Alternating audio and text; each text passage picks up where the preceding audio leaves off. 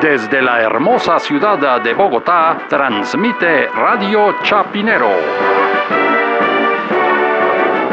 Y estas son las noticias.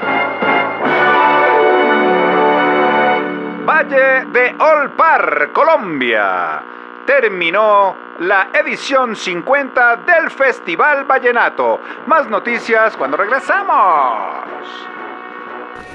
Ah, ¿qué tal estuvo el festival? Yo no supe mucho. Bueno, sí supe que estaba Liscano, el presidente del Senado, departiendo y celebrando y de parranda con todos los paramilitares y los parapolíticos de la pero región. Eso es lo de siempre. Sí, el que no, dejó entrar a los de las FARC al Congreso, ¿no? Estaba feliz con los paramilitares, está tomando No, whisky. pero, pero realmente lo importante ahí fue la consagración del Rey de ¿Y Reyes. quién quedó ganador? López.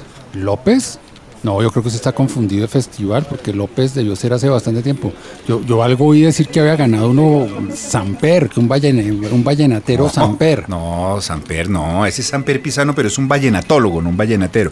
Es un tipo que ha escrito mucho sobre vallenato, que ha sacado unas ediciones de los vallenatos más importantes, unos libros pero- con disco, con todo. Pero yo lo que sentí es que cada vez que aparecía un Samper, llegaba todo el mundo, se enloquecía a gritar en las tribunas, como en la época de los Beatles, de la Beatlemanía, que empezaban a gritar. que gritaban, ¿no? No sé, algo así como 8 mil, 8 Ah, mil, no. 8 mil, 8 mil. Ese es el hermano, ese es el hermano. Ah, del vallenatólogo. Sí, claro, del vallenatólogo.